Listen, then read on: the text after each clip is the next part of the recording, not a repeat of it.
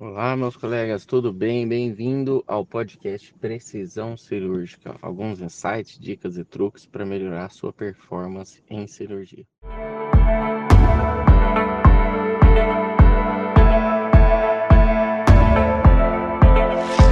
No dia de hoje eu queria abordar um tema com vocês muito interessante. Muitas das vezes, durante a realização de uma cirurgia, existem alguns momentos dentro da metodologia cirúrgica empregada ou um passo a passo dentro da cirurgia que pode parecer que não vai fazer diferença na sua performance na realização das cirurgias, principalmente as cirurgias pélvicas complexas. Vou dar um exemplo aqui muito frequente que eu vejo conversando com os colegas, com os alunos, que é a realização da sutura da cúpula vaginal, por exemplo, na esterectomia total. Durante a sua curva de aprendizado, e se você chegou até aqui e está ouvindo esse podcast, provavelmente você tem interesse em cirurgia pélvica e cirurgia pélvica profunda. Quem realiza cirurgias pélvicas frequentemente realiza esterectomias. E as esterectomias, o, um dos últimos passos é a abertura da cúpula vaginal, a colpotomia, e a colporrafia. A colporrafia, a sutura da cúpula, muitas das vezes é banalizada durante o procedimento. E quando nós observamos e contabilizamos o tempo em cirurgia desse procedimento, vocês vão perceber que durante a jornada da performance dessa cirurgia especial, existem dois momentos um momento em que tem-se a dificuldade da realização da esterectomia e o outro momento em que se tem a dificuldade da realização da sutura da cúpula. E essa cirurgia, então, que é para ser uma cirurgia única, ela se divide em duas cirurgias. E o tempo cirúrgico aumenta muito por causa do tempo em que se gasta na sutura da cúpula vaginal. Mas a sutura da cúpula, ela é importantíssima para várias coisas que você vai perceber durante a realização da cirurgia pélvica complexa. Eu vou citar aqui alguns exemplos, só para a gente fazer uma reflexão para vocês pensarem a respeito disso. A, no... a, curva de aprendizado, na maioria das vezes, para quem realiza cirurgias pélvicas e esterectomias, é uma curva de aprendizado que envolve a cirurgia vaginal, a cirurgia laparotômica e, por último, a performance nas cirurgias minimamente invasivas, quer sejam elas laparoscópicas ou robóticas. O que acontece é que você realiza muitas cirurgias pela via vaginal, você passa a fazer a sutura da cúpula muito rápido. E quando você inicia o procedimento pela via minimamente invasiva, essa é uma das principais dificuldades em você diminuir seu tempo na rafia da cúpula. E como você tem uma dificuldade, um obstáculo na realização dessa sutura, você acaba tendendo a muitas das vezes a fazer a esterectomia e partir para a via vaginal e fazer a sutura da cúpula. Só que eu vou comentar com vocês aqui porque que eu acho que é importante você treinar o seu time para realizar a sutura da cúpula vaginal e você também. Não só em termos de você realizar, mas todo o time está mentalizado para fazer aquilo acontecer apesar de que no início vai gastar muito tempo. O primeiro ponto é que quando você vai fazer uma sutura intracorpórea, você utiliza muito a sua mão não dominante, que é a sua mão esquerda. E quando você vai fazer as cirurgias pélvicas complexas, você depende muito da sua mão não dominante para apresentar o campo.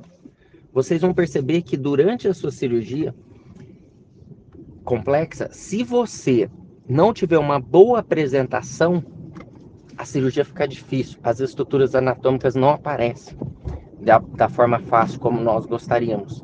Isso tudo única e exclusivamente por causa da apresentação da mão esquerda. O ureter, por exemplo, ele é um, um, uma estrutura que é muito fácil a visualização apenas com a tração medial do infundíbulo pélvico principalmente, por exemplo, do lado direito, com a mão esquerda. Então, muitas das vezes você está sofrendo e não acha o ureter, é só você fazer a tração medial do infundíbulo e você vai identificar o ureter, por exemplo, do lado direito da pelve, na bifurcação dos vasos ilíacos, por sobre a bifurcação dos vasos ilíacos. Então, o que torna a cirurgia sua muito mais fácil é a apresentação e abertura dos espaços avasculares. Uma outra coisa que eu queria citar com vocês é quando você acaba fazendo e treinando a sutura da cúpula vaginal, a sua cirurgia fica mais rápida. E esse é um dos nossos principais objetivos: diminuir o nosso tempo cirúrgico. É uma competição nossa contra nós mesmos. Por quê?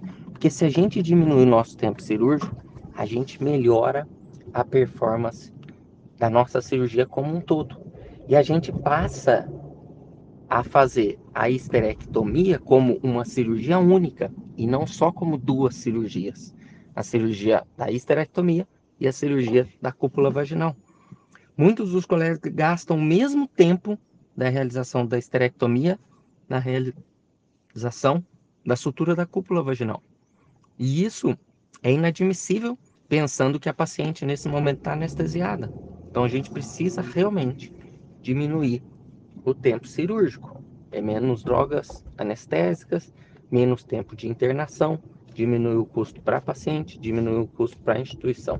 E o terceiro ponto que eu queria mostrar para vocês é que quando você vai entrar na pelve profunda e você não a faz essa cirurgia de forma frequente, você tem uma insegurança muito grande, principalmente por causa do medo de complicações. E a gente sabe que a pelve é rica em estruturas vasculares, estruturas nervosas, e a anatomia, o conhecimento da anatomia é fundamental para a gente entrar nessa pelve profunda. Mas eu vou muito além disso. Não só o conhecimento da anatomia. Se você tiver o domínio da sutura intracorpórea, você vai ter mais segurança para ir cada vez mais profundo porque mesmo que ocorra uma lesão, por exemplo, vascular, você vai dar conta de fazer a rafia e o reparo. Eu não estou querendo falar aqui que você vai tratar todas as complicações, mas quando você sabe tratar a complicação, você tem muito mais segurança para ir mais profundo e pedir auxílio de alguém até o auxílio chegar, você ir resolvendo uma potencial complicação. Um acidente vascular é algumas das vezes não requer um tempo muito grande até o seu colega chegar até você. Então, você vai precisar fazer esse reparo. Então, esses três pontos são fundamentais e importantes para vocês perceberem que algumas das vezes pode parecer que aquele passo a passo é tão simples e que a gente mudando a via de acesso pode facilitar a nossa cirurgia. Mas talvez não diminua o nosso tempo de cirurgia e aumente a nossa curva de aprendizado. Bom, pessoal, um grande abraço, boa semana cirúrgica para todo mundo. Esse foi mais um podcast Precisão Cirúrgica.